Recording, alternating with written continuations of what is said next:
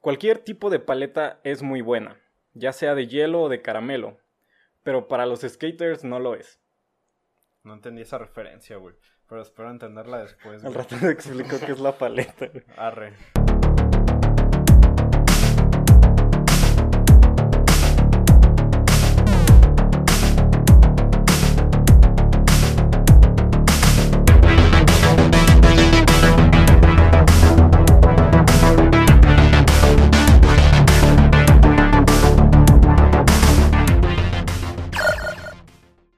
Sean bienvenidos al Club del Desayuno, el podcast donde cada semana hablamos sobre cultura popular. Que bueno, pues ya hemos repetido 35 veces qué es la cultura popular. Eh, ¿Quieres repetirnos, Peter, cuál es? Pues la cultura popular es básicamente todo eso que nos hace felices y que no nos aporta nada a nuestra vida, vida profesional, como cómics, películas, videojuegos, series y todo ese tipo de cosas. Y pues hoy vamos a hablar de algo que no hemos hablado antes, va a ser un, un tema interesante. Pero bueno, bienvenidos al episodio número 36. Como siempre, Peter está aquí a mi izquierda y como tal vez se han estado acostumbrando en esta nueva temporada del podcast, estamos teniendo invitados y esta vez nos acompaña nuestro amigo Dani. ¿Cómo estás? ¿Qué onda? Pues aquí disfrutando las últimas horas de, De mi vida. de fin de semana. Así es, men. No, no- no hay nada mejor que grabar un podcast en fin de semana para llenar ese, Sí. ese, eh, sentido de vacío emocional. ¿no? Pero Eh, bueno, hacía falta. Hice mi sigilo también, me dijo, ojalá. Neta, eso, eso sí no es broma, dijo. Ah, La neta estaría un perro que un día me inviten porque ya vi así a la chata y a varios amigos, pues, también de ustedes, y dije, ya. ¿por qué no me ¿qué invitan a estos culeros? Eso mismo decía el el Paul. Pero ya aquí estás, ya pueden ver a todos nuestros amigos en estos episodios. Y bueno, Dani está aquí porque él tiene muchas cosas interesantes que decir al respecto del tema. Sí. Y se darán cuenta con lo que, conforme Peter nos vaya contando esta historia, que es un tema en el que yo pueden ver mi físico y dirán, no, este men que, que verga vas a ver. Pero hay, hay historias interesantes. Sí. Pero bueno, antes de irnos con el tema principal, pues por lo general cotorreamos un poquito de, pues, qué cosas estamos viendo o algo que queramos recomendar que nos haya gustado de cultura popular, no sé. Tú, Dani, algo que quieras recomendarle a nuestros escuchas que hayas visto, escuchado, leído. Ah, pues no sé si hablaron en otro episodio de la, la serie de misterios sin resolver, creo que se llama. Sí. Ah, Peter habló Hace, un poco de hace ella. dos, sí. Ajá, creo, creo que es lo, lo más reciente que he visto o ¿Y la terminaste de ver? ah, hasta vi- es que no- ya no tengo tiempo de nada, man. Ah. Ya un mes sin, sin ver nada de contenido Sí. y apenas vi el primer capítulo y pues Ah. sí está Está, bueno. está perro, ¿verdad? Fíjate No, que sí. después de la recomendación de Peter, también lo empecé a ver. No la, no la terminé, pero ya vi tres episodios, tres cuartos. Suena muy exacto. Eh, pero fíjate que yo estaba viendo el caso y dije, no mames, está bien loco ¿Qué a ver pedo, no, güey? a cómo resuelven esto. Y luego Sí. te das cuenta que no lo resuelven y es como, por algo se llama Sí, sin resolver. ¿no? Yo también al final me quedé co- como de qué pedo porque todo el tiempo estuve esperando un final Ajá. De hecho, sí, me- sí me pasó lo, que sí mismo. que saben que lo que quiero ver es una película mexa. Si no me equivoco, creo que se llama Canoa, pero es de un tri cuando por ahí en los 60 aquí en, bueno, sobre todo en Ciudad de México, que estaba bien dentro el pedo de, de los comunistas, ¿no? Que Ajá. cualquier vato así un poco libre, decían, "Eh, este vato es eh, comunista y, y te linchaban, ¿no? Y no solo socialmente. Entonces la peli trata de, de me parece que son unos maestros que se van a, a un pueblito y, así un cura de repente es como, eh, son comunistas Ah, y, y los del pueblo y cosas así. Entonces la escuché por ahí y como que esa es a la que le traigo ganas de, de ver. Pues ojalá podamos pirateárnosla. Digo, Sí. verla de forma legal, claro, pagando siempre. Sí. Este, que sí es, es importante que estemos pues apoyando el cine nacional, ¿no? Tú, Peter, algo que quieras recomendar, compartir. Bueno, lo último que pude ver, ya vi el final de la serie de The Orange is the New Black. Por fin. Este, El por internet fin. volvió. Sí, el internet volvió, eh, la pude terminar de ver y eh, está muy perro el final, aunque pues tiene ciertos detallitos. Creo que hay algunos eh, finales de o cierre o conclusión de algunos personajes que pues queda así su historia como al aire, porque la verdad en la serie abarcan a muchos personajes. Pero creo que el de los principales los logran cerrar bien y eh, se me hizo un final chido de, de la serie. Son siete temporadas en total. Fíjate que yo todavía no me aviento ninguna, este... eh, pero bueno, supongo que por algo ha tenido su, su gran Sí. reconocimiento esta serie. Creo que fue de los primeros como éxitos originales de Netflix. Eh, pero bueno, no la he visto todavía. Ya tal vez llegue el momento, ¿no? Eh, pues yo por mi parte, pues también no he visto así gran cosa. Eh, hemos estado viendo las películas que eh, pues discutimos en Spoiler Alert. No se lo Ujú. pierden todos los viernes. Este viernes vamos a hablar sobre Mystic River de Clint Eastwood, ¿no? Eh, pero fuera de eso, eh, pues les contaba la semana pasada que estaba viendo Fargo, temporada 2 pues ya me aventé Fargo temporada 3, donde estelariza a Ewan McGregor, interpretando a dos personajes, Mary Elizabeth Winstead. Eh, muy buena serie, de verdad, véanla, es una pinche joya. Y también quiero compartirles algo muy raro que vi. Ahorita, a- aprovechando la mención de Dani del comunismo mexicano en los 60, vi una película, no, no, no, no creo que se considere un largometraje, quizá un mediometraje, dura unos 50 minutos. Es una es cine experimental mexicano de los años 60. Perro. Se llama La Fórmula Secreta Ajá. y es de las cosas más surreales que, que he visto, pero se me hace como muy cool. O sea, yo lo veía y dije, no mames, que, que el- no es que me haya encantado, hay muchas cosas que no me gustaron, pero se me hace muy loco que neta esas cosas existían en los 60 en México, ¿no? O sea, neta es algo... tips. Ajá, está muy interesante que se hiciera cine de ese tipo. Eh, claro que habla mucho sobre la identidad nacional, sobre el comunismo, del capitalismo, cómo nos ha ido quitando esa identidad nacional. Tiene textos de Juan Rulfo. Es, está interesante. Si algún día lo pueden checar, véanlo y dicen, verga. Hacíamos cosas raras aquí en México, Sí. ¿no? ¿Y, y quién es el director, man? Mm, no recuerdo el nombre. Eh,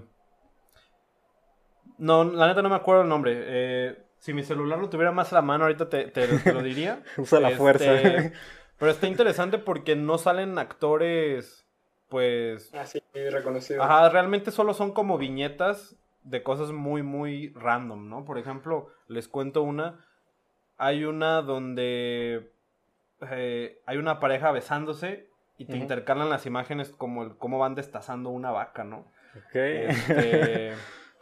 y hablan también de cómo la cultura americana nos ha ido quitando como esa identidad nacional, ¿no? Hay, hay un segmento también sobre unos hot dogs que se me hizo interesante.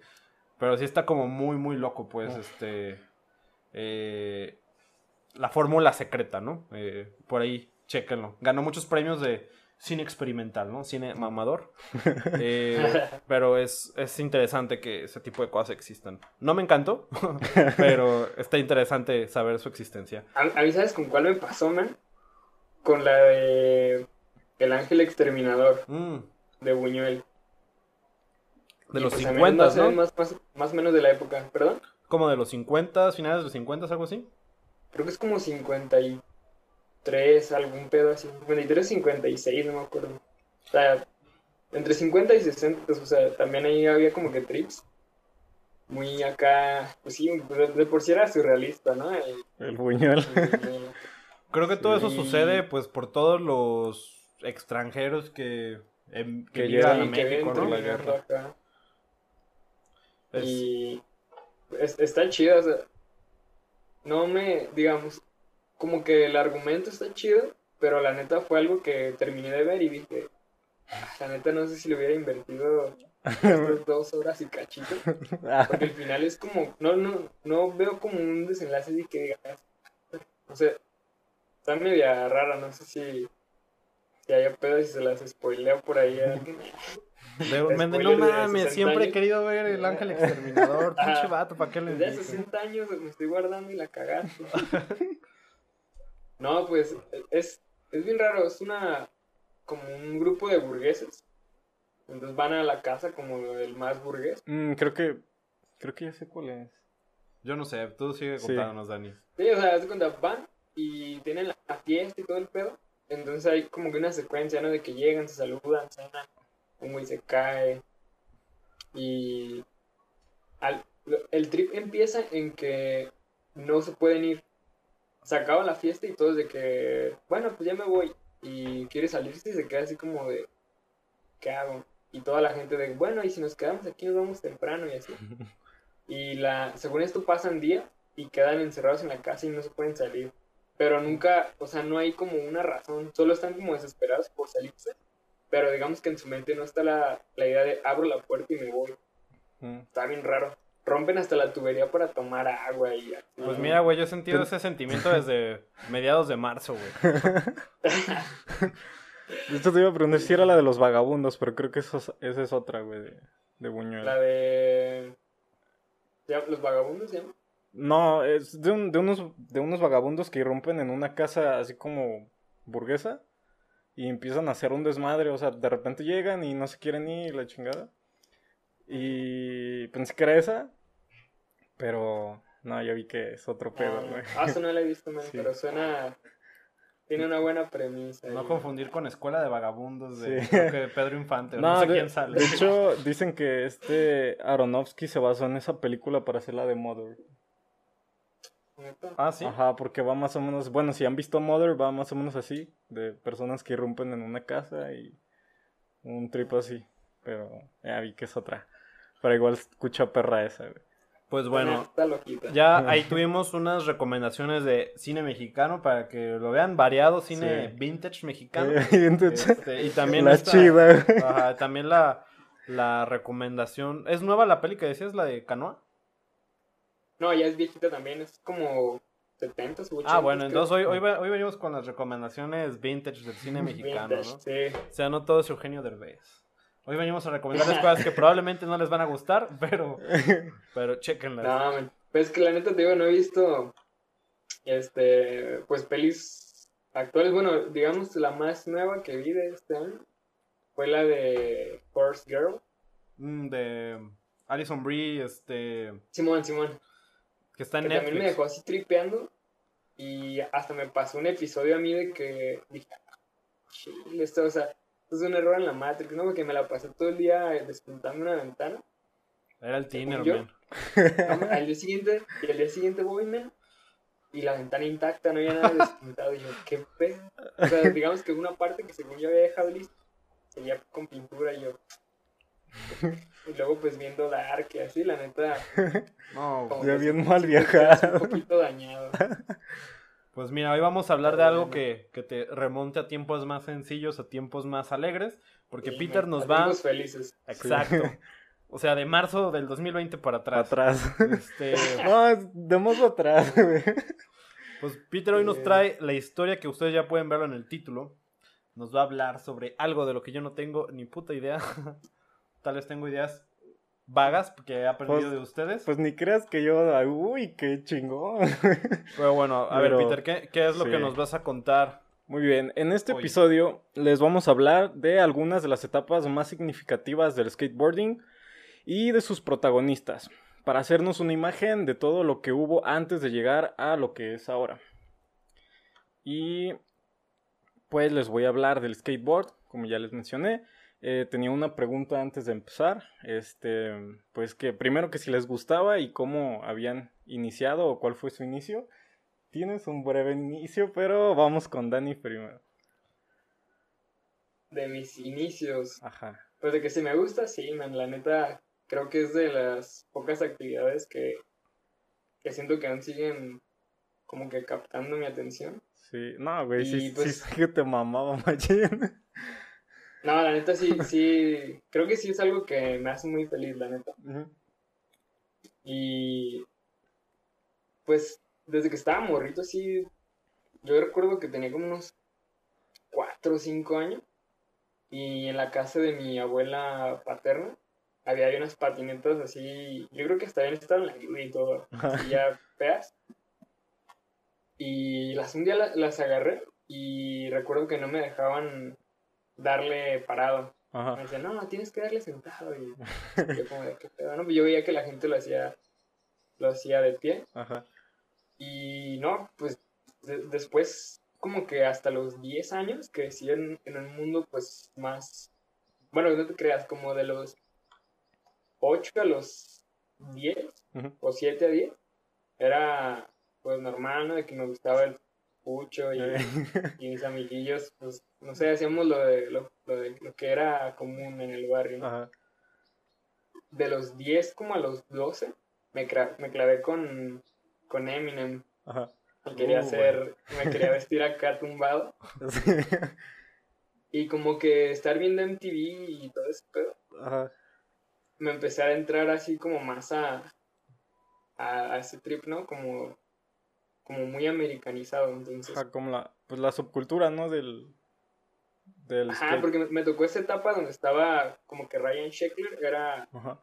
el icono. Ajá, porque era pues acá el morro, el morro bonito que era una superestrella, ¿no? Sí. Y de repente como que me empecé a bombardear de, de la cultura. Y un día fui a, a, a una unidad que estaba ahí por, por donde yo vivía y había unos batillos, ¿no? Yo, yo ya tenía patinetas, pero Ajá. me juntaba con mis amiguillos, pero no hacíamos trucos. Como que era un, un objeto más, ¿no? Un juguete. Ajá. Y como por ahí del... No manches, sí fue como 2006, ahora que me acuerdo, no creas. Que 2006, 2007 em, empecé a ir a ese parque y los veía a los batillos, ¿no? Y que le daban. Y tenía una tablilla ahí media fea y pues medio la, la tuneé. Ajá. Y ya empecé, como en el 2007 me empecé a juntar con los vatos, pero pues era, ya era un morrito y ya ellos eran acá. Me tocó la etapa en la que había cholos, Ajá. punks o emos. Sí. Entonces, Tiempos más ahí. sencillos, güey. Sí, güey, era muy sencillo. sí, la neta estaba muy loco, ¿no? ¿Te tocó algo así como la peli esta de mid-90s? Simón, Simón, cuando, cuando te vestías con pantalones anchos, pants. Y yo tenía unos vans, fueron los primeros que me acuerdo que tuve. Que hasta les metía calcetines debajo de la lengua para que se Para que se ensancharan.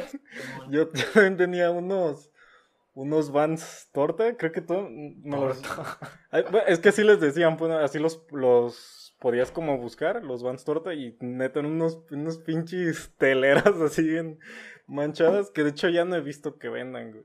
Se me hacían perros los que tenía. Yo los míos que tuve creo que fueron uno de los primeros modelos de, de Geoff Rowley, si no, si no mal recuerdo. Y pues ya no, me empezó como que a clavar en ese pedo. Y después toda la secundaria lo dejé, la neta, como el 2018, del 2008, perdón, como hasta el 2011 o 12. Porque pues igual sí me gustaba mucho, pero no, nunca pude progresar así cañón, ¿no? Porque pues la neta, ah, de repente ya me iba a jugar otra cosa o así, pero como que fue una cultura que sí me gustó un buen porque aparte tenía un compa que me empezó a mostrar videos de que, ah, pues mira, este es el, uno de los pros más, más chidos de acá de México y así, ¿no? Que era en ese tiempo el Mario Sainz, el, el prófugo Mario Sainz. No sé si saben lo que No, güey. No.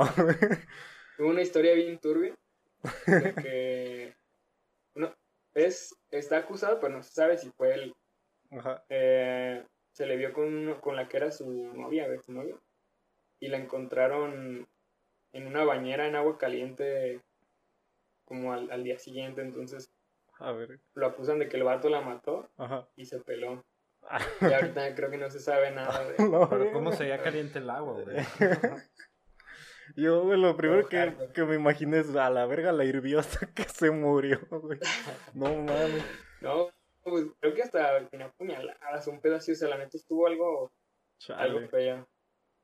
Y... Poquito, güey. Un poquito leve. ¿Cómo No, no? sí, poquito feo, güey. Un poquito, güey. Estuvo- No, sí estuvo hardcore. Entonces ya me acuerdo que empecé a ver videopartes de ese batillo y de un vato que hasta ahorita chido lo que hace. Se llama Max Barrera, no sé si lo han escuchado. No, yo de... Bueno, hubo un tiempo que, que también como tú, este, yo estaba acá como que aficionado con el, con el skate, aunque nunca le pude dar así chido, porque estaba de lesión tras lesión, y ya después me da culo subirme a la tabla, güey. Y... Y lo único, de, de lo, del único como que me llegué a empapar fue de... De todo este rollo de los X Games, güey Ah, de los. X Games y también este pues como de, de la de la ola que hubo en Chile que también pegó mucho ahí este veía como documentales de los de los vatos más perros de ahí que neta ya no me acuerdo cómo se llaman esos güeyes pero sí sí sí, sí. Ah, sí. Bueno, a mí me tocó crecer como que en una escena mexa, porque no, hasta a lo mejor tiene ahí en su mente un recuerdillo acá de... Era un comercial de sneakers que un vato saltaba de una pared y al caer la pared explotaba y acá en, Ah. en skate y era Barrera.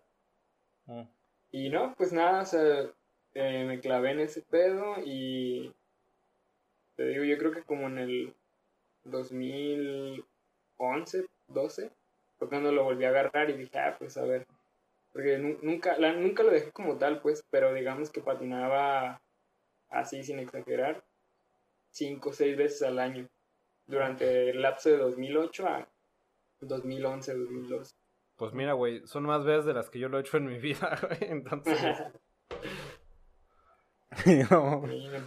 Y, y ya, de ahí, de ahí para acá fue cuando, yo creo que también gracias a, a internet fue que como que se reforzó mi pasión, ¿no? Porque pues ya, si- siento que la escena en México se limitó machín Sí. y pues empecé a quemarme todo lo, todo lo extranjero porque fue cuando inició el Street League. Entonces, ah, me acuerdo que yo, yo ubicaba a Naya Houston desde que estaba el, el vato, pues, más morrito con sus razas y Ajá. todo. Y me tocó el boom de que inició el Street League, por ahí de creo que 2010 fue el primero. Y en el 2011 fue cuando el vato empezó a arrasar y hasta la fecha sigue igual, pues, pero me, me clavé, entonces empecé a ver como que el- los torneos y ya de repente me veía todo lo de Thrasher que salía cada dos, tres días acá. Es como el, el Pues. Papa Francisco. ya leyeron Trasher. Thrasher. Eh, Y así fueron mis inicios, men. arre, arre, arre. pues mira, güey. Siempre hubo patinetas Sí, por de, ahí. de- de hecho iba a decir algo chistoso, güey. Es que sí me acuerdo que te amaba un chingo, porque me acuerdo cuando estábamos en la, en la uni, güey. Güey, para donde quiera que, que volteabas, güey, decías, no mames, güey, ahí rilearías bien chido si te avientas desde Ah, las sí. escaleras, Ahí tengo ese trip, men. Sí, güey, me acuerdo que, que cualquier parte que se veía perra. qué buen spot. Sí, güey. Sí, Sí, sí, qué sí. buen spot, güey. Sí, la neta sí, sí me acuerdo de eso, que a veces iba en el camión y ya me quedaba así bien clavado de que... Y, y pensaba, y, y eh, los fines de semana, pues iba con mis compitas a, a los spots que veíamos acá, pero así, en ese trip de todo lo que veía, me lo imaginaba patinándolo. Sí. Chale, güey, pues mira, ahorita ya yo tenía una historia muy pendeja, güey, y ahora va a sonar todavía más pendeja después de todo lo que dijo Dani. Digo, güey, mi inicio en el skateboard fue ver Rocket Power, güey. Ah, güey, yo, Y yo- las patinetas de dedos, güey. Sí, de hecho, a mí me empezó a gustar el, el skateboard por la serie de Rocket Power, güey. Fíjate que, Sí, a, a mí también me, me tocó, fueron influencia. Sí. pues sí, era como de lo que veíamos en tele, ¿no? Antes de, antes de MTV era Nickelodeon, ¿no? Pero fíjate que yo nunca me adentré tanto en eso porque mi papá tuvo un accidente en bicicleta. Mi papá Ah. como que sí le pegaba al deporte y así, ¿no? Ajá. Extremo. Ajá, entonces se, se partió su madre en la bicicleta y dijo, no, jamás le voy a comprar una bicicleta. Entonces, pues yo jugaba eh, Nintendo, güey, jugaba tazos porque era más seguro, güey. Y pues sí, yo creo que mi experiencia más real en el skateboard eran estas patinetas de dedos, güey. Oh. Este, hasta que ya a mis tal vez 20 años, Sí, creo que... eh, que fui con ustedes a la vía Sí. recreativa y me intentaron enseñar a Ah, andar sí, en, skate, que fue un fracaso. Este, pero, pero fue divertido, lo, Sí. lo disfruté bastante. Esos Sí. son mis inicios. Sí. Mi inicio y cierre en el skate. Sí, bueno, eh, ya que compartimos nuestros inicios, pues voy a, com- a comenzar con lo de la historia. Eh, no hay una como fecha exacta, porque pues nadie, nadie tomó como el crédito de, pues yo inventé el skateboard, ¿no? Como que empezó así esporádicamente en ciertas partes de lo que es ahora California. Y esto comenzó en los años 50. California. Este, pues eran los años 50 y pues el rock and roll y los peinados con vaselina estaban de moda. Pero también el surf estaba estaba en sus no momentos de auge, pero en, grandes momentos de, de popularidad. Parece que surgió como algo espontáneo, como si de repente apareció de varias personas al mismo tiempo.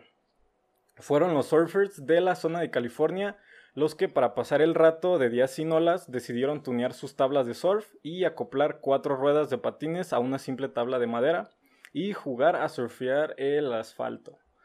Esto no es como algo mm, 100% real porque pues dicen que, que empezaron los surfers y empezaron a tunear sus tablas de surf poniéndoles llantas de pues llantas como de de patines, de los, los patines de, de que van con como con calzado o los de roller y pues que cuando se aburrían o cuando no había olas chidas pues se ponían a, a tunear sus tablas y esa es como una de las historias del origen del, del skate.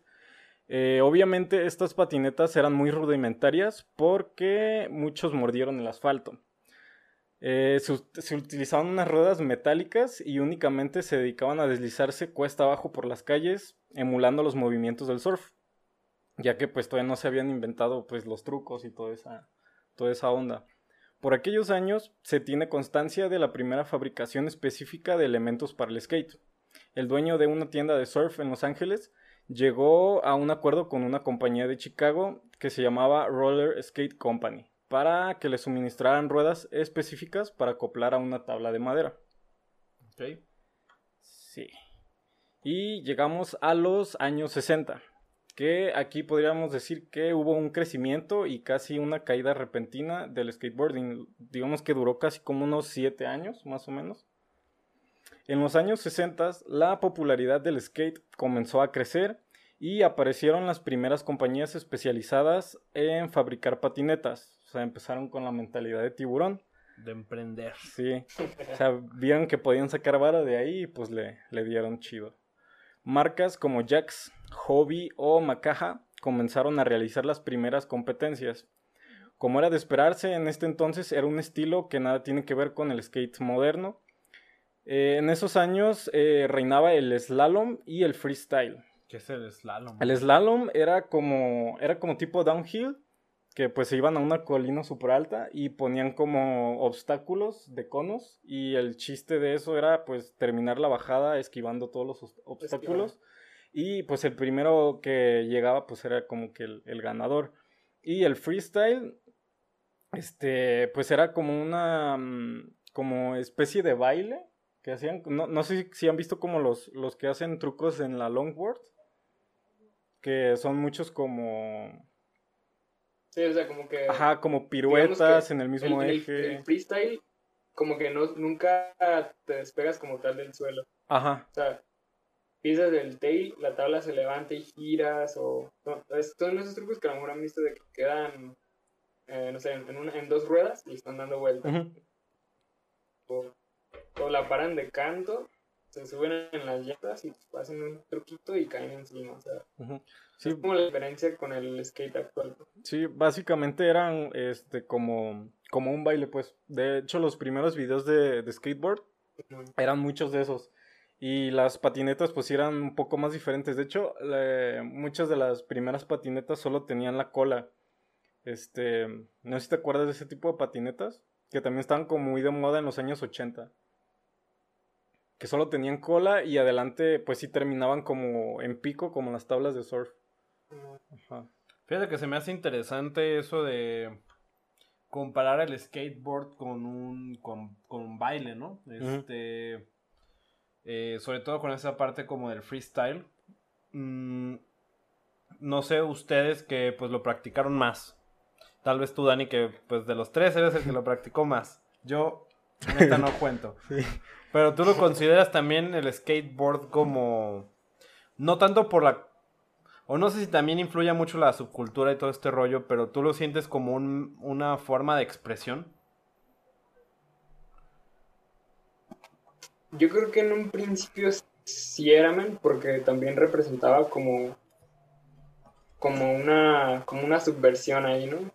Pero yo pienso que ahorita sí lo es, pero ya está un poco más orientado a, a un deporte y pues algo que genera varo también. Sí. Es que se me hace interesante ese rollo de que por un lado sí es como un deporte, pero también está toda esta cultura del skateboard, ¿no? Sí. Que es desde más allá de las patinetas, como la música, Música, la, forma de vestir, las sustancias que consumes, este, o sea, por ejemplo, la caguama eh,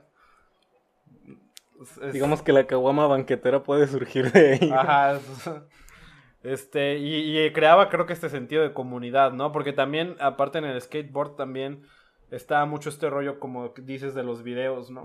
Este, de que siempre hay un men como ahí grabando, ¿no? Que son como cosas que vimos en Rocket Power y yo creo que por eso, digo, a pesar de que yo nunca lo practiqué, se me hacía interesante porque transmitía como este sentido de comunidad, ¿no? Sí, sí, de hecho, lo que dices de los, de los videos eh, de skate, eh, los primeros que empiezan a aparecer son en los 70s. Ahorita Sí, pues ya que había como sistemas de video Ajá. portátiles más, más es- accesibles, sí. creo yo, ¿no? Y pues de hecho, pues ahí es como el, el primer boom. Pero ahorita llegamos ahí. En el 65 la moda del skate, este, ah, de hecho fueron 5 años, no más duró. Este, pues empezó como a caer. Parecía que quedaría como algo así, que fue como una moda pasajera, como los spinners y cosas así. Y Verga, este, una de las complicaciones. Deberíamos de tener un episodio sobre los spinners. Sí. Sobre El análisis de- como el Tectonic Man. Ándale. Sí, pues de hecho eso, eso parecería. Y una de las complicaciones del skate es que casi no habían como pues tiendas especializadas para pues para armar tu tabla o así. Y habían muy poquitas empresas, por lo que esas pocas empresas cerraron y nuevamente no había material de skate para comprar y la banda otra vez eh, empezaría a pasar dificultades para armar sus, sus patinetas y eh, llegarían al punto de pues armarlas como, como pudieran hacerlo. Fíjate que también se me hace muy cool de que yo no sabía eso, pues, de que nacía el skateboard de esta cultura surf, que también, pues hay muchas cosas del surf que se me hacen como chidas, ¿no? Creo que también era ese sentido de comunidad. Y se me hace cool de cómo este tipo de actividades también generan como su propia identidad musical, ¿no? Porque el surf trajo todo ese rollo del surf rock, ¿no? soft rock. Este, con Dick Dalton, este, los Beach Boys, todo ese rollo. Y, y, y también se me hace muy cool de que era algo muy californiano, ¿no? Este, eh, y se me hace, se me hace chido también esta eh, similitud, pues, con el skateboard, ¿no? Sí, sí, y a- y- aquí y te... fíjate que se conservó. Sí, Sí, porque por ejemplo el skate de, que es en bowl, como todo ese pedo todavía tienen que tomar uh, velocidad como en las como en las olas, pues. sí, como agarrar la... Pues tomar la ola, ¿no? Te vas como ajá, y luego vuelas hacia afuera del, del bowl, Del bowl. como como hacen los surfers.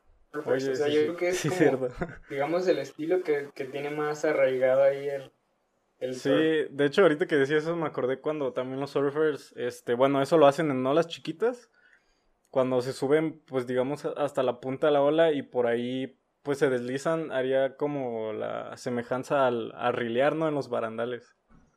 Pues, sí. Sí, a darle al coping en el, en el bowl. sí. Este, te tenía una pregunta, eh, como ya hablaba de lo de la escasez de tiendas, este, según yo, bueno, al menos yo, eh, desde mi punto, vi el como el boom del skate aquí en México cuando yo estaba en la secundaria.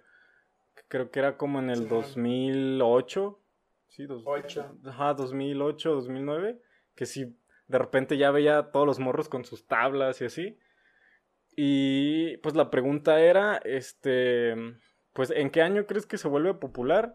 ¿Y qué tantas tiendas conocías especializadas? Porque yo no conocí tiendas, neta, ya hasta que ya estaba más grande. O sea, donde sabía que podías ir a comprar específicamente piezas de la tabla. Pues yo, yo también creo, o bueno, desde mi percepción, si fue por ahí del 2008, porque fue ya de repente como que empezabas a ver skates por todos lados ya, y todos se vestían skate.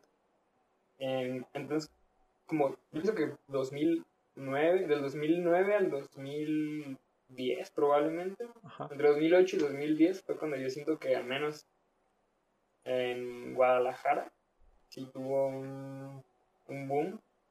Y no, pues obviamente ya vivía en Tonalá, entonces solo recuerdo una, una tienda que había, que estaba a una cuadra de mi escuela. Y, no, es eso que tenían buen surtido los, los, batillos.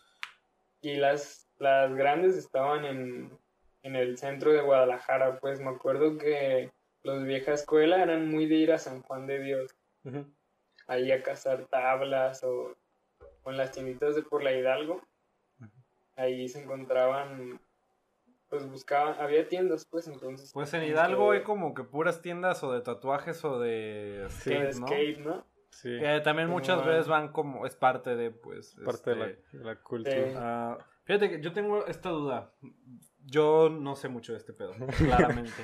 este, pero fíjate, se me hace interesante que digan que es como en 2008. Porque mira, yo entiendo, digo, esto empieza en los años 60 en Estados Unidos. Obviamente aquí en México, eh, pues yo creo que empieza a llegar de que gente mexa que vive allá en Estados Unidos, que empieza como a contar cosas, pues a lo mejor se va haciendo una idea, ¿no? Este, me imagino que también ya cuando llega todo este rollo de la globalización y el Tratado de Libre, libre Comercio, que empezamos a tener más contenido gringo. Por ejemplo, Tony Hawk, que es como el, como de las grandes figuras Mira, porque yo sé quién es Tony Hawk sin saber mucho de ese pedo, ¿no? Este volvió un hito el man. Porque, pues claro que tenía sus apariciones en Los Simpsons, tenía videojuegos. En Rocket Power también salió. Ajá, entonces es Tony el halcón. De... no, sé, no sé en qué año fue como relevante Tony Hawk. Sí. De hecho, es en los ochentas. Eh, ahorita llegaría. Ajá, güey. Yo creí que era más. De hecho, ahí empezó, pues estaba morro el. ah, ok. Este. el, el, Tony sí es viejón. Sí. O sea, el, el Tony empezó en los ochentas con la Bones Bridge. Este, con un equipo de este Stacy Peralta, que de hecho ahorita lo voy a mencionar. Que Stacy es también pues uno de los más vergas, de los que empezó el boom de los setentas. Fue como los que ayudó ahí a levantar la, escena, ¿no? Sí, prácticamente. Sí, es que no sé, yo creía que a lo mejor desde los noventas a lo mejor había un poco más de popularidad, pero también fíjate, tengo esta teoría que no sé si sea teoría. o sea, no sé si está mal ah, pensada, pues.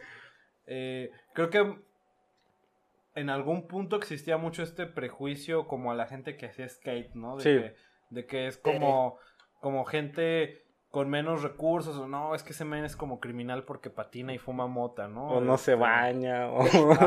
Entonces siento que en algún punto, en algún punto es algo que se practica, o sea, siento que se, se practica en algún punto como un deporte, no sé si un poco más popular, por la cuestión de que pues usabas pues la calle, ¿no? Realmente. O sea, la inversión que le hacías era pues la patineta. Pero, pero te usabas mucho de, pues de la, iba a decir arquitectura de la calle, pero la calle, de cómo estaba hecha, ¿no? Porque ya ven que también empiezan a hacer como estas zonas comunes, como skate parks, ¿no? Que también se empiezan a popularizar, no sé si, si en algún punto. Este. Pero siento que también es algo que a lo mejor primero. O sea, que, que la gente fresa, por así decirlo, no lo hace, ¿no? Sí, de hecho, todo este prejuicio se vino en los, en los años 70, aunque en los años 70 como que empezó a repuntar otra vez. Pero aquí es donde se, se agarró como de que, pues, chavitos así medio medio punquetos, ¿no? Así medio... Pues sí, que se veían medio delincuentes. Así de que, de que no, ese va es de los que andan en patineta y es un, una- un anarquista rebelde. Eh, Ajá, de seguro roba o va a ir a drogarse con sus compas, ¿no? Seguramente trae una pulsera de esas negras con una A de Con anarquía, picos y del otro lado una de la bandera reggae. Ah, o de acá de. De Blink 182. Ándale, Ah, güey. claro, güey. güey. En esa, esa Ah. época, con tu morral. Es que saben panda. yo también fíjense que relaciono mucho como todo el pop punk del De los noventas. más bien como de inicios de 2000, 90s, 2000, 2003 tal vez. Todas estas bandas como que también las relaciono un chingo, ¿no? Blink Sí. 182, Sum 41.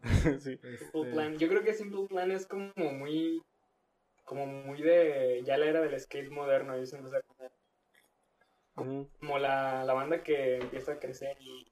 No, pues mi papá no me entiende y me voy a ir a la calle. Y, Fíjate, pues, soy un adolescente. No te metas en mi vida. No, o sea, fíjate que se me hace muy cool. eh, o sea, nuevamente mencionabas hace un rato esta película de Mid-90s, que me acuerdo que cuando la vi te la recomendé, Dani, de que dije, no mames, güey, verla, te va a gustar. Este, es una película dirigida por Jonah Hill, Jonah. que es sobre este morro, que creo que de hecho era en California también. Este, este morro que pues empieza a socializar con, con más personas por medio del skate, ¿no? Encuentra una comunidad después de tener este hermano distante y esta madre también eh, pues ausente por cuestiones laborales, ¿no? Y se me hacía a mí muy chido de cómo, mm, pues este morro encuentra gente que lo comprende y gente con quien, pues expresarse por medio de- del skate. Sus, sus bros. güey. No, y que pues lo adoptan, ¿no? O sea, no es como que llega y es el nuevo que, que nadie quiere como cotorrearlo y así, sino que llega el morro y le ven intenciones y de repente ya hasta le regalan que su tabla. Eh, la tabla y todo el pedo. Sí, es que a mí lo que se me hace muy perro es que no es de que... Siento que no es tanto de que, ay, vamos a... a patinar y hacer trucos chidos, sino más bien es esa A cotorrear. ¿no? camaradería, el, cotorreo. Sí. Porque el morro, por ejemplo, empieza haciendo una mierda, ¿no? Y se me hace como muy chido cuando el morro está practicando en su casa. Y es como, no mames, por fin me salió esta madre. Y... Sí, la neta, la primera vez que Y- te sale el, el Y yo- primer yo truco. creo que uno se ve, se ve reflejado porque neta sí es como cuando estás aprendiendo un truco, Sí. lo haces y todo mal. Y Que el no día te que te sale sale. es como... O sea, es como de... No, Sí, de lo más perro. de- la- sí, Pues es mira, como güey, una, una emoción de que ya lo dominaste. Sí, cuando no. ustedes me están... te identificas. Cuando Sí. Dani me estaba enseñando, para mí el truco más vergas que hice fue avanzar dos metros. güey. Para mí Es avanzar... De hecho, bueno, yo también cuando empecé, este, era un pedo avanzar, güey, porque te dabas en tu madre, güey. Eh, pero, güey, yo, yo estaba impactado. Dije, no mames, güey, avancé dos metros y no me caí. güey. Sí, No lastimé a nadie ni a mí mismo. no hechos. Bien, eh, ahorita... Tú pensabas, men, tengo la mollera intacta, no hay pedo. ya Sí. lo dominé". Exacto, no güey. traigo dos estigmas en las manos, todo chido. No, güey, es que pues yo sí Gracias, soy, soy muy culo, güey, en ese tipo de cosas. Este, si pudieran Ah, ver, pero sí es peligroso, man. Sí, es, es parte de, o sea, mi cuerpo no está hecho para ese tipo de cosas. Yo la neta les voy a decir, ahorita ya me trepo a la, a la tabla y ya nomás es para pasearme, güey. Fíjate, ya. güey, Neta me da culo hasta hacer el oli, güey. yo no sé hacer eso, güey. Mira, cualquier persona que nos vea, nos pueden ver en YouTube o en Facebook, y ve la imagen de esas tres personas en pantalla. Digan, ¿cuál es la menos probable para que... ¿Cuál es la persona que menos ha hecho skate? Y creo que es muy fácil de identificar. Este... No tengo la actitud necesaria. Pero ok, sigamos con los años 70. Ok, sí, los, eh, los años 70 era... Ay, Dios. Que... Ay, Dios. Ya en, en los años 70, em, Frank Nasworthy inventó las ruedas de uretano en el 73 eh, para la empresa Cadilla Wheels que él mismo fundó. Estas ruedas hicieron que mucha gente volviera a tener interés por el skate y que no se medio mataran en la tabla Ajá, y se volvió a practicar de forma más habitual. También en los 70 se, pro- se produjo otro momento histórico, ya que Alan Gelfand inventó el ollie, que es como el, el truco más básico de, del skate, que pues es como que el primero que te, te animas a hacer. Como Yo no llegué a eso, güey. el, el ollie básicamente es saltar con tu tabla, ya sea estando eh, de manera estática o en movimiento. Y con este movimiento, pues las posibilidades se hicieron infinitas. En los 70 en los días que no había olas, los jóvenes, los chavos, la chaviza, etcétera, etcétera, se dedicaban a surfear el, asfalto. También solían meterse a piscinas abandonadas o vacías para ir a patinar. Eh, de hecho, hasta tenían eh, un mapa donde estaban señaladas como las casas que estaban eh, como abandonadas o que no estaban siendo habitadas en ese momento donde se podían meter a patinar. De hecho, aquí fue donde empezaron a ganar poquita fama de, de vándalos porque pues se metían en propiedad privada a, hacer su desmadre ahí adentro. Güey, de ahí ustedes tienen ese trip. Porque miren, para los que nos escuchan, yo, yo conocí estos dos, bueno, a Peter lo conocía desde antes, pero cuando salía con Peter y con Dani era de que íbamos y pasábamos por alguna casa abandonada y era como, güey, hay que meternos. Y era como... No. ¿Por qué? porque, esa... Ese afán, ¿no? Esa fascinación por la exploración urbana, ¿no? Este... Es que la adrenalina se siente bien chida. De güey, solo vamos a encontrar un no, está muy loco, ¿no? Como que pensar o imaginar lo que pasó ahí, no sé. A mí se me hace raro, pero fíjate que ahorita ya le tengo más respeto a, a la propiedad privada. Sí, más miedo. Sí, más miedo. Conforme vas creciendo, no es como, no, güey, sí. Sí me meto en pedos, ¿no? Fíjense que yo siempre tuve este sueño muy recurrente, güey. Donde yo dije, güey, un día estos vatos me van a convencer, güey. Un día me van a convencer, nos vamos a meter en un lugar. Y no vamos a salir, güey. Ah, de hecho, a mí ya se me quitó, ya con lo de la operación ya no, ya no estoy como para andar saltando y corriendo, entonces bueno, ya.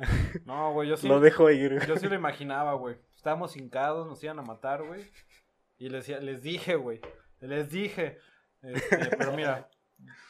No, no llegó No, no, no pasó. Afortunadamente nunca te convencimos, man.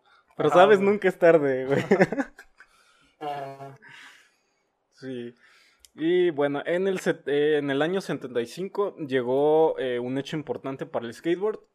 Se hizo un campeonato de slalom y freestyle llamado en Del Mar. Y aquí es donde entra el equipo Cypher, o también conocido como los Sea Boys. Era un grupo de skaters originarios de la zona de Santa Mónica, en California. El grupo estaba conformado principalmente por Stacy Peralta, Jay Adams, Peggy Oki, Tony Alba, David Ray Perry, entre otros más. Eh, tengo que mencionar que Peggy Oki era la única chica del equipo. De hecho era, eh, sí, de hecho era la única. Había más, este, pero los, los que más resaltaron del equipo pues fueron estos. Y este equipo pues fue llamado así porque era patrocinado por una tienda de surf que se llamaba Jeff Hall and Cypher Surfboard Productions. Entonces pues adoptaron el nombre de Cypher. Y este equipo tuvo su primera aparición como tal en esta competición. Y el equipo Cypher enseñó una forma de patinar que no se había visto antes. Mostraron lo que el skate podía llegar a ser y a partir de ese día se dejó de ver al skateboard como un hobby marginal y pasó a ser algo tomado muy en serio, considerándose un deporte de alto rendimiento y para muchos un estilo de vida con muchas posibilidades. Y podemos decir que de Peralta, a pesar de que todavía era un novato en esos tiempos, alcanzó el sexto lugar y octavo en la competición de estilo libre. Peralta, después de ocho meses de su primera participación, pasó a ocupar el tercer lugar del estilo libre en el, en el Campeonato Mundial de Patinaje World Skateboard Championship en Tucson. ¿Arizona? sí. Este equipo logró hacerse un eh, nombre en la historia del skate, siendo considerado como uno de los grupos más influyentes del skateboard moderno. Y pues han sido objeto de culto y admiración por los amantes del skateboard. Se hicieron documentales, películas y pues algunos ejemplos es el documental Dogtown and Sea Boys, dirigido por el propio Peralta, y la película de 2005 Los Amos de Dogtown. De hecho, Peralta pues fue como el, que empezó con los videos de skateboard. Mm. Este, pues empezó a grabar eh, como su rutina de él y sus compas, de cómo empezaban el día, cuando se iban al mar, y después iban a colarse a las casas a meterse a patinar en piscinas vacías. Y pues ahí este pues empezaron a, ganar popularidad y a ganar dinero de eso.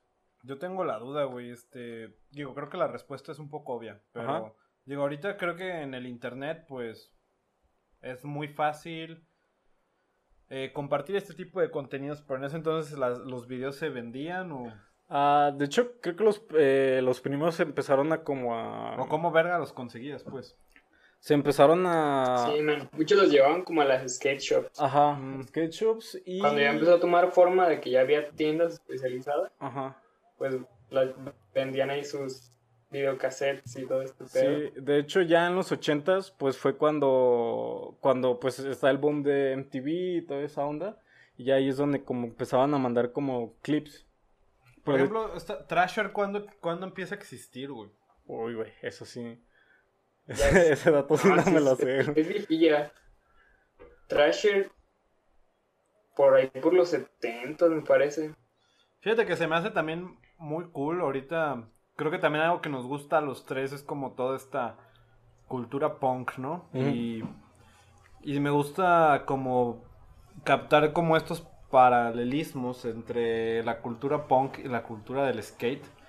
Porque también, digo, en el punk existían estas como revistas que hacían los fans, ¿no? Las, las synths. Ajá, como los fans. Y, y siento que en el skateboard también se crea esta comunidad que empieza a crear como sus propios medios para transmitir este tipo de, bue- pues estilo de Sí, vida, sí. ¿no? Ujú. Pero ok, Sí. entonces que vamos a... Ah, mira, man, ya, ya te encontré el dato. A ver, Ah, dime. perro.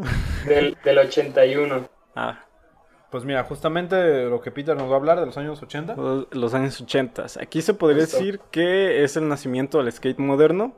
En los años 80 surge el nacimiento del skate moderno tal y como lo conocemos hoy en día. Se empezó a evolucionar muchísimo en cuanto a material y trucos.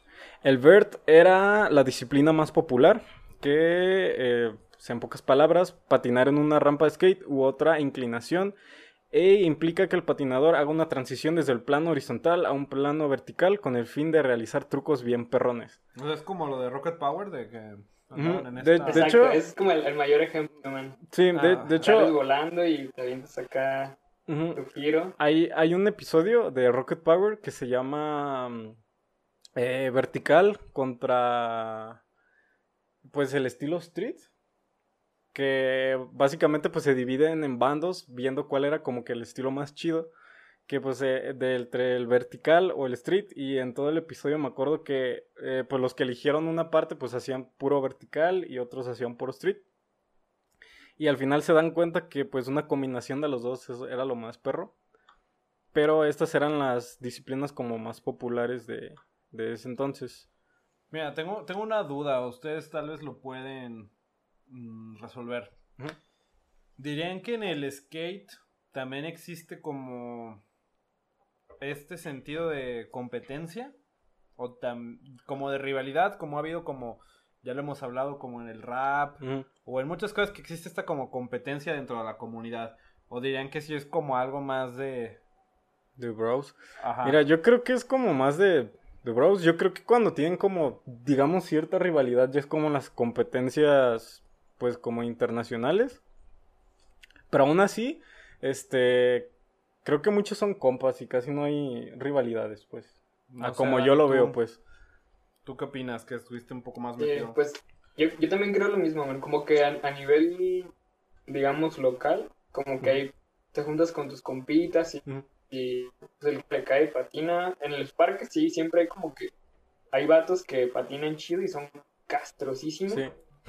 Entonces, no, no sé, tú vas dándole y el vato ya quiere ganarte la rampa y se te mete o, te, se te mete y tú tienes que quitar, o sea, sí, creo que sí, sí hay más, un poco más, mm, mejor dicho, menos amigable a veces, pero en general como que a nivel local es como un poco más de, como sí, de carnalismo, de amistad, y ya a nivel pro, yo sí, sí hay Sí.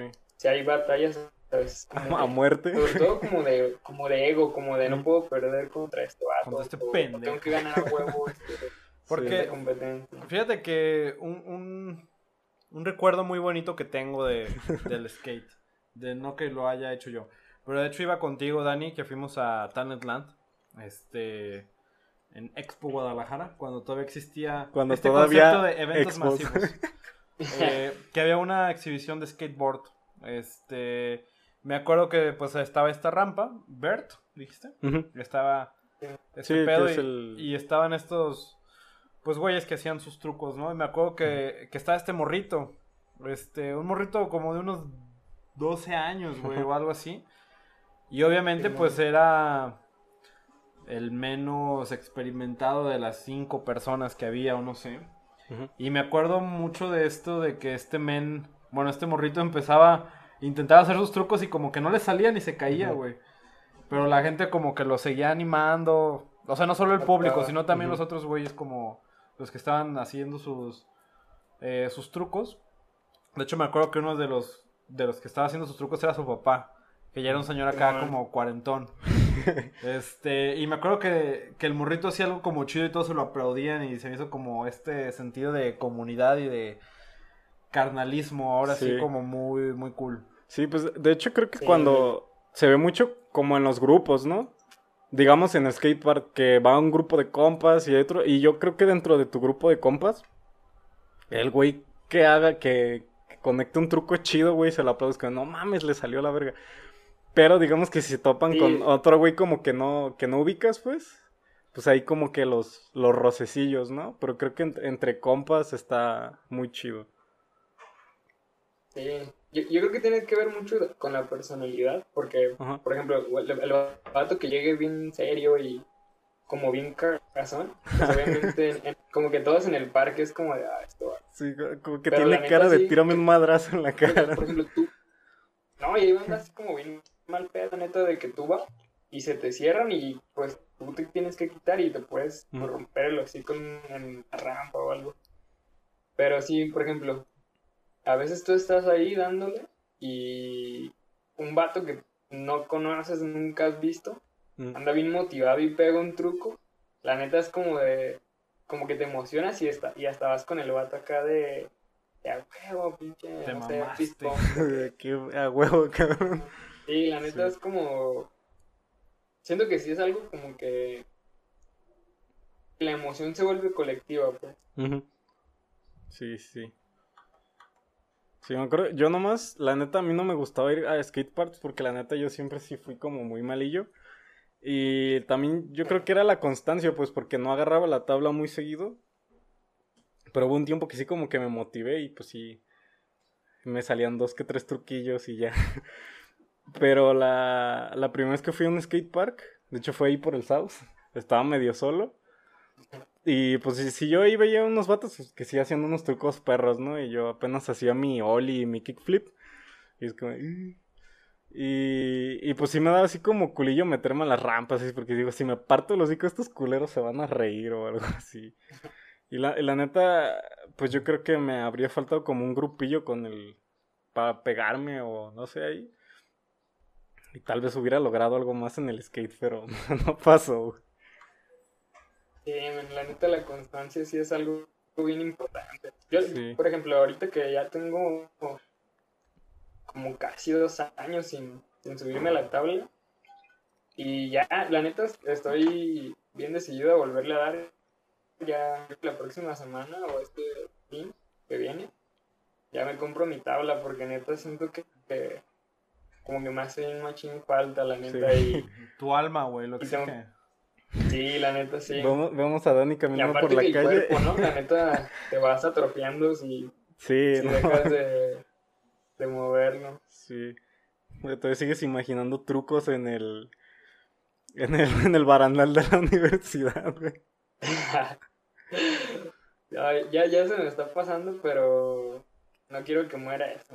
Sí, o sea, quiero mantener siempre eso de que ver algo y decir, ah, la neta voy a venir a patinar aquí cuando tenga chance. Sí, es que está, está perro, güey.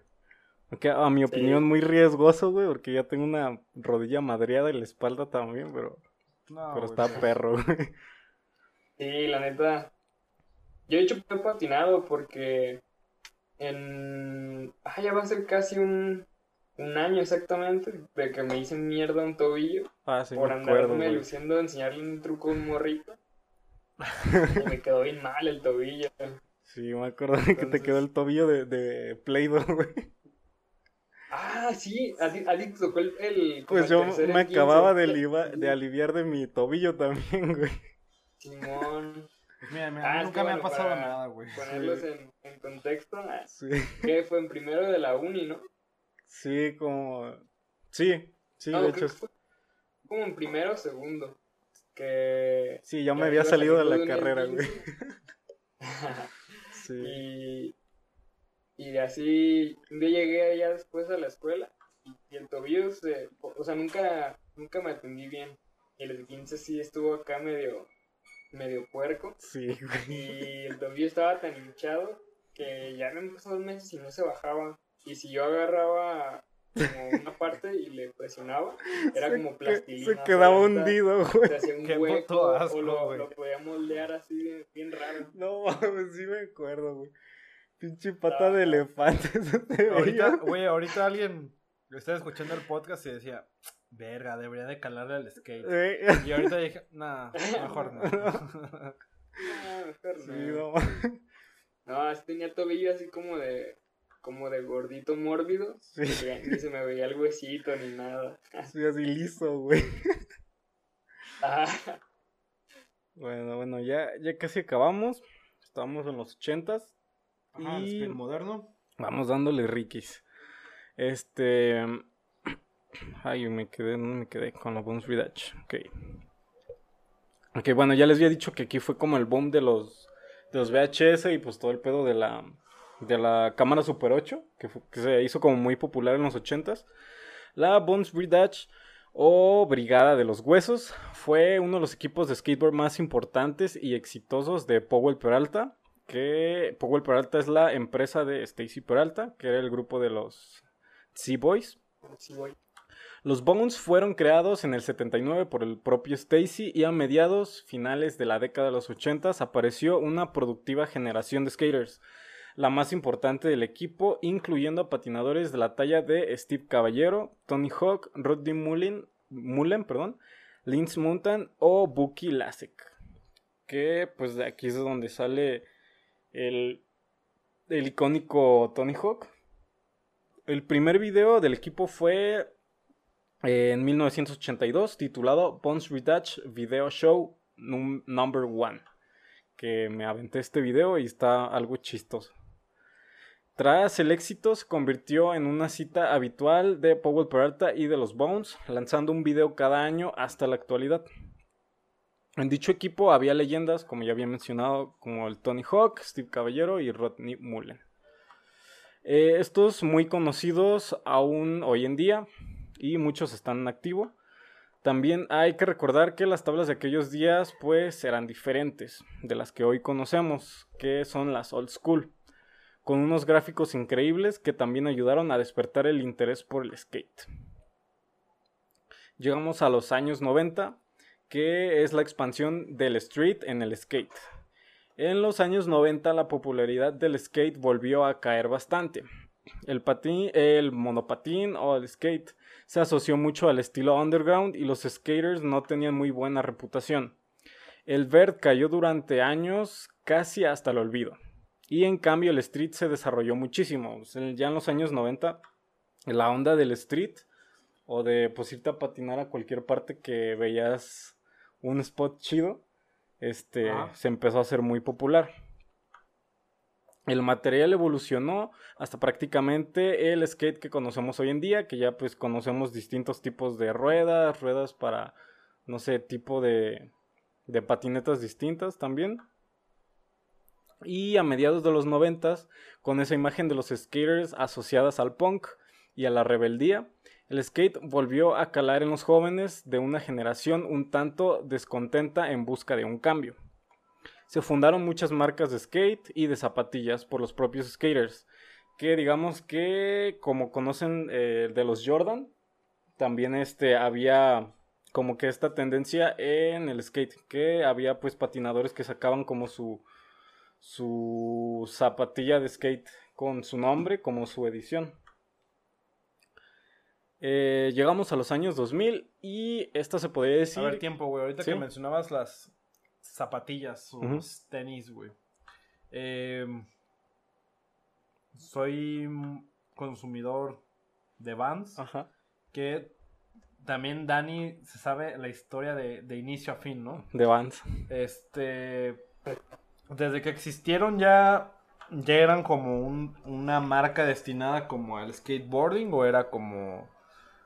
Pues nada más algo casual o no, no sé. Vans. Ajá. Pues yo No, creo Vans, yo creo que yo creo que sí inició. Con- Bueno, iniciaron haciendo unos, unos tenis ahí como medio todo terreno. Ajá. Pero luego, luego se, se volcaron al, al skate. Skate. Porque lo Pues, que de, sí de hecho, sé- creo que surgen como en el 75, ¿no? No, los algo así. 60, ¿no? ¿60? 76. 66. Bueno, la. Digamos, el- lo establecido sí es el Ujú. 66. Este. Pero. sí. O sea, sé que empieza también en California, empieza, se asocia mucho como esta cultura del skate. Em, después se popu- populariza más a partir de una película que se llama Fast Times at Richmond Hike, que es donde se populariza el modelo este del slip-on, ¿no? Sí. El, con el patrón como de ajedrez. Ujú, Eh, se populariza ahí, no sé si de forma mainstream, ujú. eh, pero pues siempre ha tenido como esta relación directa con el, pues, Con el skate, ¿no? Digo, hay muchas marcas que también, probablemente mejores marcas, pero mm, pues como que Vans también siempre se ha asociado mucho como a ese tipo de, eh, pues de cultura, ¿no? Incluso también tengo entendido que organizaron muchos, organizan muchos Sí, eventos y patrocinan como a skaters. Sí, de hecho, en el, en el primer video de, de la Bones Village, creo que es Rodney Mullen, el, el primero que sale en el video, trae unos este, skate high es- de los, como los que tengo yo, azulito como mezclilla con negro. Y pues ya vemos que desde, bueno, ya son los ochentas, pero pues ya vemos que desde ahí está como arraigado a la cultura street y a la cultura del, del skateboard. Ok. Sí, Sí, sí. La neta, Vans. Pues mira. pues Vans rifa, güey. Pues mira, esto tampoco Sí. sé, no sé, si es de Vans, pues, tal vez no lo vean, pero es de Vans. Y acá usamos los... Aunque no patine, güey. Los old school. Ajá, güey. No, la neta, yo creo que es una marca que tiene una vibra muy chida, o sea, Sí. de, de si andes en el skate o no, porque pues también migra como a este pedo de, del, del punk o que organizaba conciertos o donde quiera lo ves, pues, pero siempre Sí. como que con, con esta cultura más suburbana, entonces yo creo que la neta, pues no importa si patines, la neta es una marca pues chida, ¿no? Que si a lo mejor te late un cotorreo más no Tranquilo. sé, más, más tranquilón, más- Sí. más relax, pues está chido. Sí, pues de hecho este Vans tiene, bueno, ese como festival que hacían, que creo que sí. Ajá, el rap. Ajá, donde pues había presentaciones de bandas que muchas veces pues era Blank 182, eh, Sum 41 o bandas así como de post-hardcore. Y aparte de, de las presentaciones musicales pues tenían también estas presentaciones de, de, Skate. de skate. Que pues también, o sea, yo veía Vans y pues sí, luego, luego a la mente se me venía el, el skateboard. Y bien, llegamos al año 2000 y este se considera como la consoli- consolidación del skateboard. A finales de los 90 se produjo la primera celebración de los X Games. Este hecho supuso un gran empujón mediático para el mundo del skate y lo puso frente a las grandes audiencias. A partir de ahí, aunque nunca ha perdido su esencia, se dio a conocer como una práctica deportiva y espectáculo, llegando a ser televisado por ESPN, que creo que hasta ahorita todavía sigue teniendo los derechos de los X Games. Este. Y pues gracias a esto, televisiones, grandes marcas, juegos de consola y ropa y demás cosas se interesaron por el skate como un negocio y como un deporte. La industria del skate creció muchísimo en todos los niveles y esto hizo que los practicantes del skate crecieran muchísimo en número y que fuera una comunidad de creación eh, pues de toda esta onda del skate y pues que se proyectara al mundo. O sea, llegando eh, pues hasta nuestras fechas sigue creo que siendo muy popular. Los X Games también llegaron este, pues a muchos rin- rincones del mundo Y de hecho en estas competiciones pues hemos visto participantes de todas partes y hay muchos participantes de Latinoamérica. De hecho de los mejores eh, del Big Air, que el Big Air es este mm, como otro estilo que es este pues conectar trucos en una rampa así súper enorme. Este de los mejores que hay creo que son unos brasileños. De hecho, hay mucho Ah, como presencia de skate en Chile y Bra- Brasil y Argentina. De hecho, en esos tres hay muchos. Sí, y... De, de Bear, creo que el. Ah, Es que hay un rito ahorita. Ujú. Michi Brusco. Ah, es sí, sí, sí, sí, sí. Es, creo que es, pega- es americano, ¿no? muy chido. Sí, ¿Cómo? sí, sí me acuerdo de ese vato porque estaba bien morrillo la primera vez que lo vi. Ajá, Sí, man. sí, sí, sí. Sí, y bueno, es, llegamos hasta aquí con el tema y pues les tenía acá unas preguntillas. A ver, échale. Eh, la primera, ¿cuál fue el primer truco así chido que conectaron? No, pues. andar dos Sí, metros. en el- la el güey. Ese es el mío. ¿Tú, Dani? Mm, pues yo creo que el. Así el primero que con el que te motiva. Sí, yo creo que los primeros solis que saqué. Sí.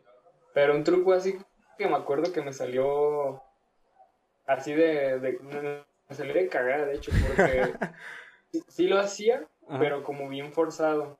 Y un día sí estaba parado y como mencionando, hablando y, y se me ocurrió hacerlo y saqué uno que se llama Varial, que es una mezcla entre un shove y un kickflip. Mm. O sea, los- diga- digamos que la tabla gira sobre su propio eje, pero también de manera horizontal da un giro de 180. Como que A ver. Sí. Y lo boté así como. Hasta yo lo vi desde arriba, bien parejo así, y bien alto. Y yo. O sea, fue- es lo que recuerdo que me ha salido más, más chido, porque pues. O sea, hubiera querido ser más pro, ¿no? O sea, Ajá. Ah, pues la, la neta sí aquí conectabas ya unos trucos chidos, güey. Sí, pues, Sí. pues, la neta que me, me hubiera gustado seguirle dando y como que sí fue un sueño frustrado el haber sido skate pro, pero pues nunca tuve un nivel así digno, ¿no? Acá de competir y... Pero pues gracias, man. Ahí, ahí lo podemos retomar todos ahora sí, Sí. empezando desde abajo. Los pinches flashbacks, güey. Sí, yo mi primer eh, truco así, digamos que perro que logré hacer fue un kickflip después de varias paletas. Que A ver, ¿qué bueno, era la paleta, güey? ya le voy a decir Tengo que es la paleta. Tengo muchas dudas de eso. La paleta era como, como No un saber, accidente recurrente que, en el que podías caer, que prácticamente era que intentando hacer cualquier, digamos, tipo de truco, la tabla quedaba vertical y tú caías pues encima de la tabla así abierto de piernas, o sea, prácticamente eras una paleta, güey. Tenías un- una tabla ensartada en las nalgas, güey. Ah, ok, güey. O sea, tenía esas dudas del inicio del Sí, episodio y dije, es- güey. Esa es la paleta. Yo creí que era como de que, ah, güey, se paleteaban mientras fumaban mota. bueno, así. también puede que pase, güey, pero... O sea, puede pasar el combo. Sí, pero e- eso era la, la, la paleta. De hecho, pues antes de poder hacer el kickflip, sufrí un chingo de paletas, güey. Es que también, mira, yo siento creo que, que eso es, eso es es parte de No, ser skater, ¿no? Como, no puedes ser skater si no has tenido una lesión, güey. Sí. Por eso yo no soy skater. Sí, sí, sí. Sí, Ah, pero anímate, man. sí, está chido, güey. Mira, güey. To- Todos, todos vamos a empezar casi otra vez. Sí. Sí, de, de hecho, mira, te voy a decir los trucos que la neta te puedo decir que me salían como chido. Era el ollie, así bien básico, el kickflip, el manual y uno parecido a ese que dijiste hace rato, pero donde la tabla, bueno, saltas y solo la tabla sin girar ni nada, bueno, solo gira 360 y caes otra vez. No sé cómo Ah, se sí llama ese, güey. Que lo, ma- que lo manchabas. El 360 Shove. Ah, ese mero. Yo nomás estoy sintiendo como Simón. Otra cosa, nunca me aprendí los nombres, güey. Más que ese de, pues, Oli, el Manuel y Kickflip. Ya los demás, la neta, yo no sabía cómo se llamaban los, los combos, güey. Pero fue lo, lo más chido que me, que me llegó a salir. Y de aquí viene otra pregunta que quería hacer. ¿Cuál ha sido el accidente más culero que has tenido, güey? eh, haciendo skateboard. Mm, me acuerdo de, de los primeros que les digo fue como por ahí del 2000 2008 yo creo. Estaba queriendo aprender a a reliar Ajá. y, y quería montarme de de que literal es este es el riel. Ajá. Tú vas con tu tabla aquí y te subes así. Ajá. O sea, con la tabla te deslizas. El pedo fue que yo, me, de estar así, me resbalé. O sea, No, ver, mames, güey. Ajá. me fui así y caí. O sea, me doblé acá como el exorcista. Estaba bien morrito, la neta. Chale, güey. Me, me asusté y me dolió un montón. Sí. Tal vez sigues en coma de eso, güey. No, no, no le pegué a los rieles hasta años después. Güey, yo nunca Y pude los- rilear, güey. ¿No? No, güey, sí me daba culo bien gacho, güey. La neta. Entonces, Pero también como se siente muy chido, como por ejemplo un 50-50. ujú, Es encima irte recto así. ajá. Eso se siente muy chido porque la tabla como que se embona y te vas. Aparte el sonido, ¿no? Se oye como chido. Ah, sí, Sí, güey, se oye bien perro, la neta. está chido, sí. Sí. Y el otro más gachito que tuve fue, ¿No fue el, el del esguince, güey? El, el, primer esguince, sí. Sí. Estaba ahí en, en, en Santa Chila, en el Parque de los Bochos. No. Era güey. Navidad, me acuerdo. También dónde estaba. Si no se hace un esguince, le metían un balazo, güey. Yo sí lo No, conté. era- Un saludo. Andaba, acuerdo que nosotros motivadillos, ¿no? Que, Mm. porque habíamos amanecido acá, chido. Y nos juntamos varios amiguillos. Y dijimos, no, pues, ¿qué hay que hacer? no? Pues vamos al parque. Ah, Simón. Y resulta que pusieron un- unos cajones de, con los que reliaban Ajá. pero pusieron uno normal, o sea, la altura que va, y abajo pusieron otro y encima otro, o sea, digamos que armaron una rampa así Ajá. en, en el, con los cajones. Entonces ya llegamos y empezamos a calentar. Me acuerdo que había un batillo que estaba pegando unos trucazos. Y ya, pues para calentar yo llegué, me subí y aventé un ollie. Pero lo quería hacer como bien. ¿Cómo, cómo explicaron? Como una como de patada de ninja así. Ajá, bien estirado. marcado, güey. Ajá. Y lo saqué más o menos. Entonces dije, no, deja, deja, déjame lo hago más perro. Subí y me regresé. Y con vuelo me aventé. Y sí lo, sí lo hice bien, como bien marcado.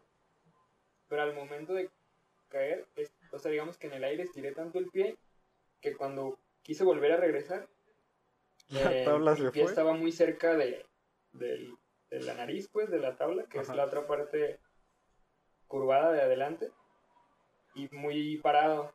Entonces yo caí con la punta y pues con el peso mi pie se, se dobló todo para arriba. Y nomás, o sea, recuerdo que escuché el como no, no se me rompió, pero no sé por qué se escuchó como, como cuando truenan los, los dedos o algo así. Ajá. Y no, no me podía parar así o, o quería hablar y me acuerdo de la desesperación, así como lo- lo- y, y aparte estaba bien lejos de mi casa. Y ah, ese fue es como de los más dolorosos que recuerdo. Fue creo que mi primero, segundo esguince así. Mal Chale, pelo. güey. Yo intacto, güey. No, manches. Yo el, el más ¿Tienen cool. alguna, Yo el, el más cool. bueno, aunque no sea con el skate? Una, una lesión que digan, ah, la neta, Ah, pues la Es del es karate, las güey. primeras que tuve que neta. Porque me acuerdo de la del toquín. ¿No? Que le pasó a Hugo. Ah, yo te iba a decir que, ah, güey, un corazón roto, güey. Ah. Sí, sí, creo que, creo que sí una vez me sol- Fíjate, nunca ha sido conforme- confirmado, yo creo que sí tengo un, me he esguinzado, pero Ajá. nunca lo traté. Chale. Eh, en un toquín con las víctimas del doctor Sí, Cerebro que no me- mames. pinche, pinche leñazo de fútbol llanero le metieron, güey. Sí, güey, no mames. O sea, me ¿Ya- acuerdo ya mucho historia porque... aquí, man? No, todavía no. Pero fíjate, Ah, no, cuéntanos. mira, así rápidamente, Está estábamos en Festival Coordenado 2018, tal vez. Tocaban las víctimas del Doctor Cerebro y obviamente se hace este, este rito del slam, Del ¿no? slam. De putearse de una forma recreativa. Ajá. Y un men, pues no sé. No sé si lo vi mal, no sé qué pasó, si se dejó llevar. Que se me barrió como si fuera fútbol. Sí, me no, soltó ma. una patada. Eh, me acuerdo que no podía caminar bien. De hecho, no pudimos ver la siguiente presentación. Creo que tocaba Jarabe de Palo. Y fuimos a ver mejor a comediantes, ¿no? Sí. Nunca me traté. Quizá lo único que hice fue fumar sustancias recreativas sí. con lo que se me olvidó. Pero me acuerdo mucho después de, por algún motivo, aunque ustedes no lo crean, corrí un- una carrera de 10 kilómetros por cuestiones académicas. Íbamos nosotros tres y me acuerdo que a- al poco tiempo de que empecé a trotar dije, no, ya valió verga. Porque habían, habían pasado como tres meses y todavía, todavía me punzaba Ah, no. me punzaba bien cabrón el tobillo después de ese, ese golpe que me dieron, ¿no? Eh, es lo más extremo que me ha pasado. Es que, güey, debo decirles que yo no vi, pero vi cómo venía cogiendo hacia mí. Y me dijo que el vato voló, güey, voló y le metió un Güey, planchazo en la sí. pierna. No mames. Bueno, yo rápido Un mi rato de Horyuken. Exacto, güey. finish him. No, pues yo el, el- ya así para terminar, el, el más culero que me hice pues fue el, el que te conté, que terminé con dos hoyos en las manos, que está en la vía recreativa y sin hacer ni un pinche truco, la tabla se me patinó y salí volando y terminé con dos hoyos en las manos. Parecía Como Jesús. Como Jesús. Sí, neta, tenía unos hoyos bien culeros. Eso fue lo más ojete que me pasó. Bueno, y Sí. casi medio mataron una gordita, pero creo que esa es historia de otra, De de otro, podcast. sí. Pues bueno, no sé si tienes alguna otra pregunta más, Peter. Eh, no, todo ah, hasta aquí. eh, espero que les haya gustado, que se, haya, se la hayan pasado chido. Ajá, pues mira, ahora ya saben un flashbacks. poco más de la cultura del skate. Ojalá se motiven para intentarlo. O si como tal vez Peter o Dani, a retomarlo, ¿no? Que creo que es como una actividad tanto física y pues cultural muy... eh, pues muy completa, ¿no? Sí. Creo que es una cultura muy muy interesante. Entonces espero que lo hayan disfrutado, que les haya revivido momentos de su infancia y que digan, ok, voy a agarrar mi patineta en cuanto termine este episodio. Y voy a hacer una paleta. Eh, yo no. Pero bueno, gracias por escucharnos. Ojalá lo hayan disfrutado. Muchas gracias, Dani, por sí, acompañarnos. chido, güey, por Eh, acompañarnos. como Ah, siempre, Al contrario, qué chido que me invitaron. Sí. mira, ojalá, ojalá puedas, puedas volver para, para otro tema. Creo que hoy nos aventamos Ah, estaría de como huevos, un, sí. un tema cool y Sí, también Chido. Eh, pues hablamos un poquito de cine mexicano Sí. al inicio, ¿no? Eh, pues bueno, con esto nos despedimos en este episodio número 36. Eh, no sin antes recordarles que pueden seguirnos en redes sociales como arroba no hay desayuno en Facebook, Twitter e Instagram. A mí me encuentras como hrocha.v3 en Twitter e Instagram. Eh, yo estoy como Peter Daly en Instagram y así. Y también, Dani, no sé si quieres decir tus redes sociales, porque también hay algo que ustedes tienen que saber. Sí. Este, no, no, no nos metimos un poco, no nos metimos tanto en este episodio, Sí. pero creo que pues el tatú es parte de, de esta cultura Ah, del de la skate. Y ustedes tienen que cultura saber, urbana. ustedes tienen que saber que Dani aquí es el tatuador oficial del Club del Desayuno. Este, Rifado. eh, Ah, sí, es cierto. que, fun fact de, de ahí de Dani, por si no lo sabían. Sí. Eh, pero no sé si quieras también promocionar de, de, pues, de Sí, lo que las haces. redes. Ah, no, pues antes que nada, qué chido, ¿no? Porque sí, no, no había pensado que casi, bueno, según yo casi todos o todos los tatuajes que tienen son que les he hecho yo, ¿no? Así es, de hecho todavía falta completar el mío, pero pues pandemia, ¿no? Este, Sí. Sí, que sí, de repente lo veo y digo, ah, qué ganas de tatuarme otra vez, ¿no? Ahí, ahí tenemos ese, ese pendiente, men, para terminarlo y dejarlo al 100. Y no, pues nada, es que mi, mi Instagram de lo ando tuneando otra vez, man, Ah. entonces ahí ya a lo mejor en, en un futuro, si que hablen del tema o algo acá, ya lo tengo ordenado. ya se los rolo. Arre, pues Arre, arre. igual si no, pues No ahí hay se los compartimos pues en nuestro Instagram, ¿no? Ajá.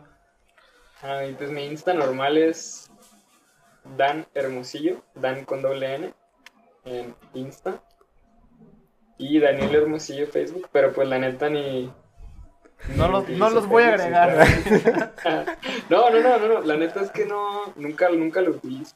Ah, Y ya pues de repente en mis historias de Insta subo ahí tatuajitos que, que voy haciendo. A ver si por ahí les toca ver algún Pues, día. para Sí. que se motiven y pues este pues también conozcan un poco de esta cultura del tatú, ¿no? Que también nos falta abordar un poco en este podcast. Pero bueno, pues con eso nos despedimos. Les recordamos que el viernes sacamos episodio de Spoiler Alert, donde hablaremos sobre Mystic River. Pero, eh, pues bueno, gracias por escuchar. Nos escuchamos la próxima semana. Pues, bye. adiós. Baby, you can never break me. You can only make me stronger, make me go harder. I will just cut you off if you don't serve the cause. Baby, you will never break me. You can only make me smarter, make me go harder. I will just cut you off. Don't make me cut you off. Wake up, wake up. Today's a good day. Got a smile on my face and a roll full of dank my lungs and I just got paid. About to go swimming, my new girl on the way. Don't you kill my vibe, shout out Janae. Making hits back to back, feel like Drake. Started from the bottom, but now I'm on the way. Used to treat me like ramen, now I'm lobster and baby. You can never break me, you can only make me stronger, make me go harder. I will just cut you off if you don't serve the